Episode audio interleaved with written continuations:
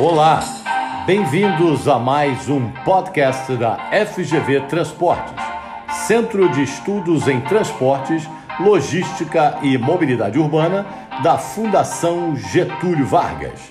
Eu sou Marcos Quintela, diretor da FGV Transportes, e neste podcast reproduziremos a entrevista que eu concedi à Rádio CNN em 25 de agosto de 2021, eh, a Roberto Nonato e Larissa Calderari no programa CNN Manhã sobre a crise portuária eh, mundial intensificada pela pandemia da Covid-19 que afeta também a economia brasileira.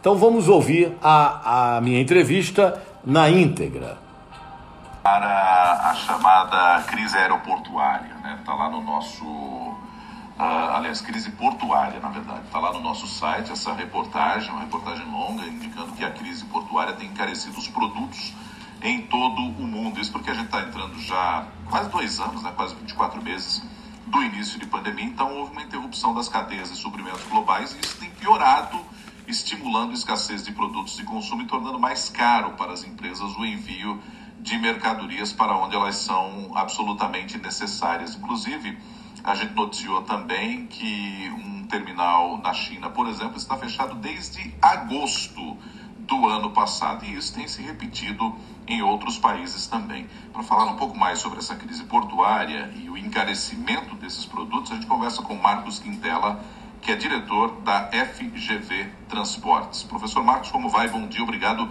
por nos atender nessa manhã.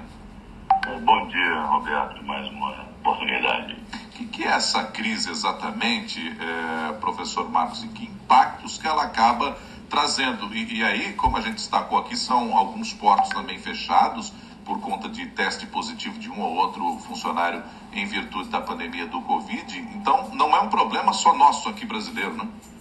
Ah, pois é, né?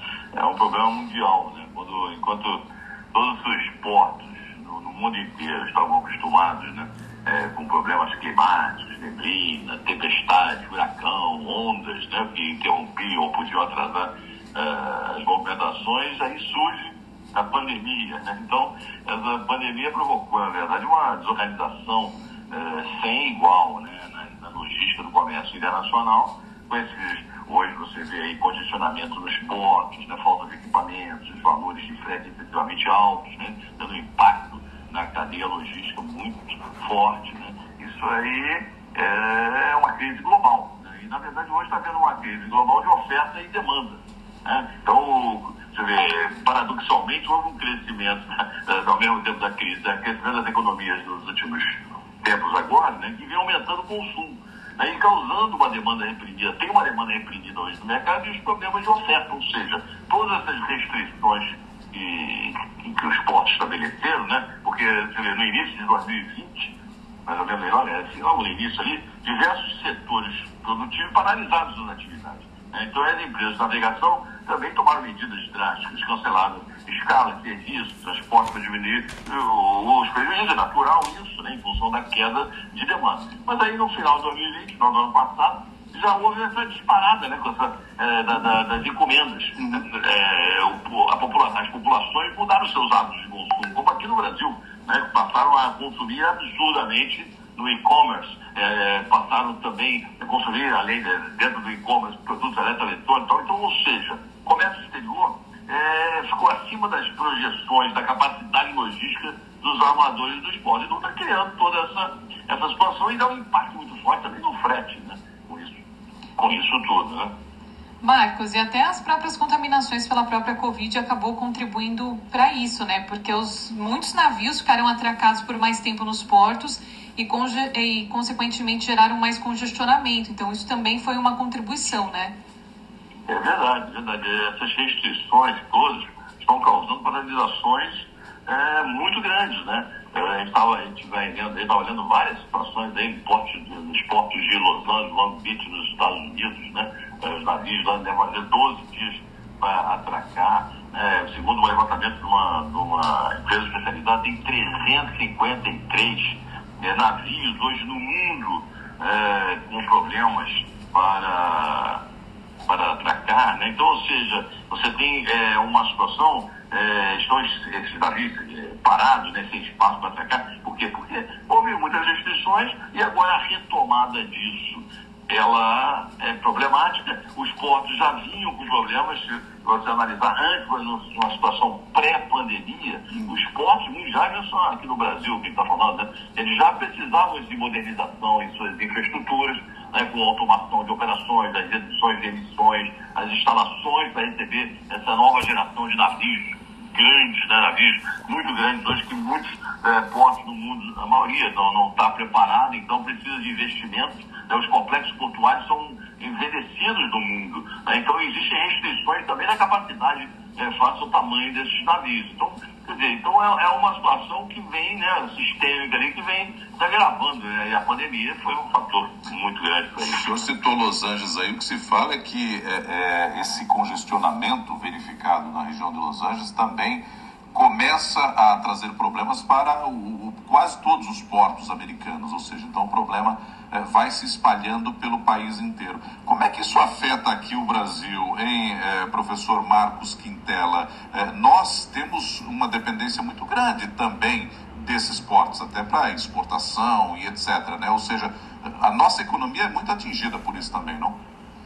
É, o fato é que isso aí está tudo se espalhando para a Europa e Estados Unidos, hein? porque na verdade a prioridade é você restabelecer é, os estoques de consumo nos Estados Unidos e Europa. Né? Então as linhas, né, normalmente que partem da, da Ásia, da China especificamente, tem essa preferência. O Brasil, é, em termos desse comércio, o Brasil é pouco significativo.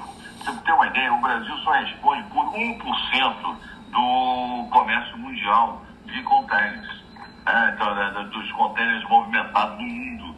Né? E também está fora das principais rotas de navegação. Né? Por quê? Falando em China-Brasil, o Brasil importa contêineres muito é, mais da China do que exporta. E isso aumenta muito o custo de oportunidade da utilização desses contêineres né, nessas rotas. Por quê? Lógico, o armador ele prefere ir, é, é, sempre ir para locais né, que ele possa ter ido e volta. Né? Não, o armador só vem para o Brasil se ele encher o navio, se ele tiver o navio completo. Por quê? Ele sabe que vai voltar praticamente vazio. Né? 85% das importações brasileiras são de produtos manufaturados. Mas só que a nossa exportação é de commodities. Né? Nós somos grandes exportadores de commodities, ou seja, é, minério, carvão, é, grãos, né? soja, milho tal. Então, é, dessa forma, o Brasil é, vem sofrendo. Apesar de que, por exemplo, de 2010 para 2020, nós já estávamos numa, numa aceleração, nós tínhamos crescido 40, 48, 50% em toneladas é, de, de, de containers, mas a pandemia deu uma, uma afetada nesse, nesse crescimento. Aí o que aconteceu também? O disparo do custo por causa disso tudo que eu falei, os fretes aqui no Brasil, principalmente na linha dos portos que, que partem da China, né, da, da, das linhas que partem da China, aumentou o preço de transporte de um container no Brasil de 2 mil dólares antes da pandemia para quase 10 mil dólares hoje. Né? Então isso penaliza o comércio exterior brasileiro nesse ponto, apesar de ser é, é, pouco significativo em termos mundiais, mas é muito significativo em termos é, de economia doméstica. Claro, até para quem está aqui dentro. Né? Lógico, exatamente. Entendeu? Então, você comparando com, com tudo está acontecendo, lógico que nós precisamos que é, sejamos incluídos nesse processo Ô, professor, professor, mas a gente acompanha aí uma expansão da economia, uma, uma reabertura é, é, econômica, né? Isso é verificado em alguns países da Europa, até com o avanço da vacinação por lá. Estados Unidos também tenta aos poucos retomar a sua economia, a China prossegue também na sua retomada. Por que é que isso não atinge esse setor de portos, hein? Olha, isso vai ser situação gradativa. Né? A previsão é, dessa situação se normalizar é, variada. Né? Então, você, é, muitos atribuem, bom, depende da pandemia, né? Vamos ver aí como é que vai se comportar. Se haverá um recrudescimento da, da, da, da pandemia, se isso pode é, causar restrições. Ainda muita, muito receio ainda é, da volta das atividades no mundo inteiro. Então, outra coisa também que vai, essa previsão de retomada desse processo é o atendimento da demanda reprimida. Eu preciso atender, o mundo precisa atender os grandes centros consumidores né, que é, não é o Brasil, no caso aqui, falando mais Europa e Estados Unidos. O Brasil estaria ali, vamos dizer assim, é, na fila ali, vamos esperar ninguém. Olha, eu, preciso resolver o problema na Europa e Estados Unidos, para aí sim normalizar essas linhas. Para a né? gente, visual, gente visualizar, é como se eu tivesse um grande congestionamento agora e, e preciso escoar esse congestionamento para poder voltar a ter um fluxo normal, é isso? Não, é, é isso mesmo. Por quê? Porque ainda precisa é, de atender esses mercados, não tem jeito. Nós, infelizmente, nós estaremos esperando o congestionamento se dissipar, né, vamos dizer assim. Isso pode, essa normalização dessas cadeias logísticas de navegação, elas podem durar aí, sei lá, mais seis meses, um ano, isso depende de muitas variáveis. Né? Então nós não temos ainda, como ah, vamos achar que tudo vai ainda mais agora, nós estamos entrando em setembro e outubro, que é um, são meses importantes de consumo na, nos Estados Unidos e Europa. E logo em seguida o final de ano. Né? Então você, é, a prioridade, vamos dizer assim, né, é, é, são esses mercados. Então os congestionamentos, os congestionamentos ainda existem hoje nos portos de Xangai, Hong Kong, né, então a Ásia toda, praticamente né, em volta disso, Europa, Estados Unidos, quer dizer, como eu falei, né, eu li essa matéria, tem 353 navios hoje parados sem espaço para atracar. Né? Então nós estamos ali na, na espera, né, observando, somos grandes observadores desse processo aí. Professor. Estamos, desculpa, estamos nos preparando aqui também com os nossos portos. Né? Existe um processo todo aí para tentar essa modernização dos portos, para também não ficarmos muito é, atrasados em relação ao que vai acontecer no mundo. Né? Professor Marcos Quintela, muito obrigado por mais uma vez atender aqui ao CNN Manhã. Um bom dia para o senhor.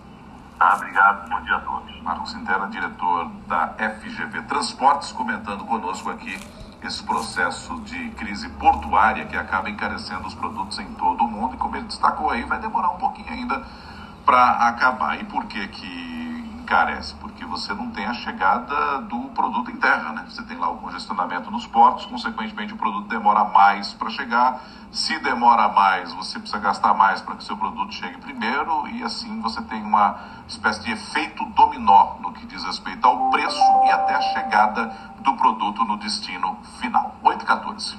Chamou. Este podcast termina aqui. Se você gostou, divulgue em suas redes sociais e envie um comentário ou sugestão de outros temas pelo e-mail fgv.transportes@fgv.br e visite o nosso site transportes.fgv.br Obrigado e até o nosso próximo podcast.